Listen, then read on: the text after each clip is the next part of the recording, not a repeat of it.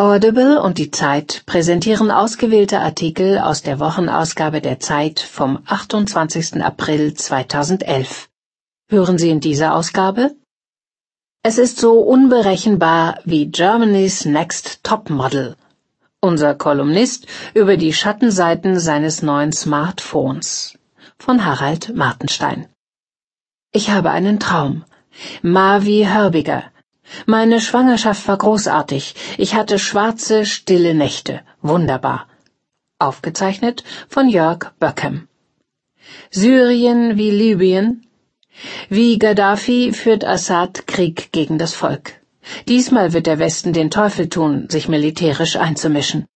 Von Josef Joffe. Der faule Apfel. Die Datenspeicherung durch Apple zeigt, die digitalen Riesen erfüllen die schlimmsten Erwartungen. Von Heinrich Wefing. Willkommen Tunesien. Das Land sollte EU-Mitglied werden, wenn es denn überhaupt will. Von Gero von Rando. Wir sind sozialer als ihr. Wachstumsschmerz hier, Rückbildungsschmerz da.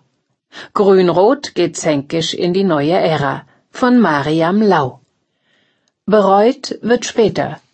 Die Legalisierung ausländischer Billigpflegekräfte ist falsch. Die Alten von morgen werden das spüren. Von Elisabeth Niejahr. Facebook und die Macht. US-Präsident Barack Obama tritt bei Facebook auf. Als Wahlkampfhelfer wird das soziale Netzwerk umworben und als Datensünder verfolgt. Von Götz Hamann und Uwe Jean Häuser. Das Wesentliche im Blick. Immer mehr, immer schneller, alles zugleich. Der Alltag zerrt an unserer Aufmerksamkeit. Dabei braucht das Konzentrationsvermögen wie ein Muskel auch mal Entspannung. Von Ulrich Schnabel. Schwarzer Fleck auf Kinderhaut. Manche Menschen werden mit riesigen Muttermalen geboren. Um ihnen zu helfen, müssen Ärzte alte Regeln brechen. Von Burkhard Strassmann. Stimmt's?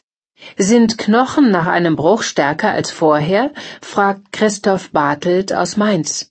Christoph Drösser antwortet. Fallada im Volksstaat.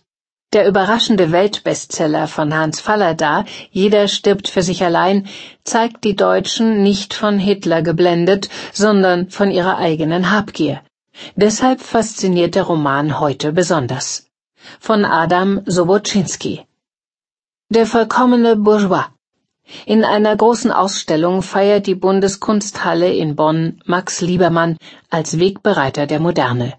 Von Manfred Schwarz. Wörterbericht. Grillen. Von Heike Kunert. Jetzt müsst ihr uns was bieten. Weil die Gesellschaft altert, könnten Mitarbeiter den Firmen bald diktieren, wie ihre Arbeitsstelle ausgestattet sein soll. Von Inge Kutter. Zeit. Höre die Zeit. Genieße die Zeit. Das Wesentliche im Blick.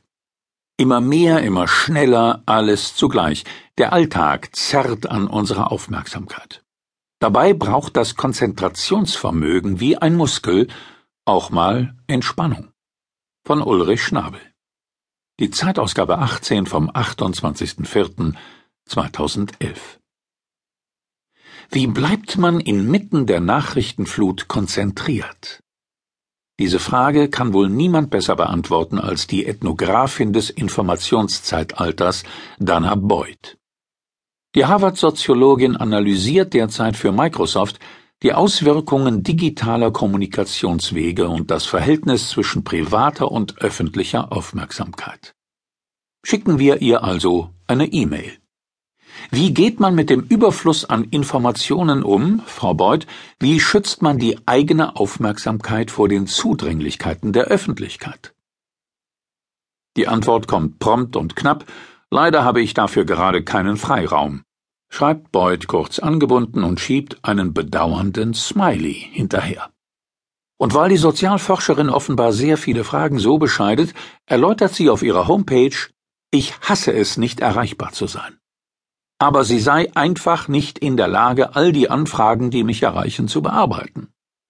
Sie habe zwar ein extrem schlechtes Gewissen, aber es sei nun einmal unabdingbar, dass ich Leute zur Seite schubse, um meine Arbeit tun zu können. Das sitzt. Und weil sie auch mal ausspannen muss, gönnte sich Boyd kürzlich ein vierwöchiges E-Mail-Sabbatical. Per Abwesenheitsmeldung teilte sie während dieser Zeit allen mit, eingehende E-Mails würden unwiderruflich gelöscht. Ich werde sie nie bekommen und nie darauf antworten.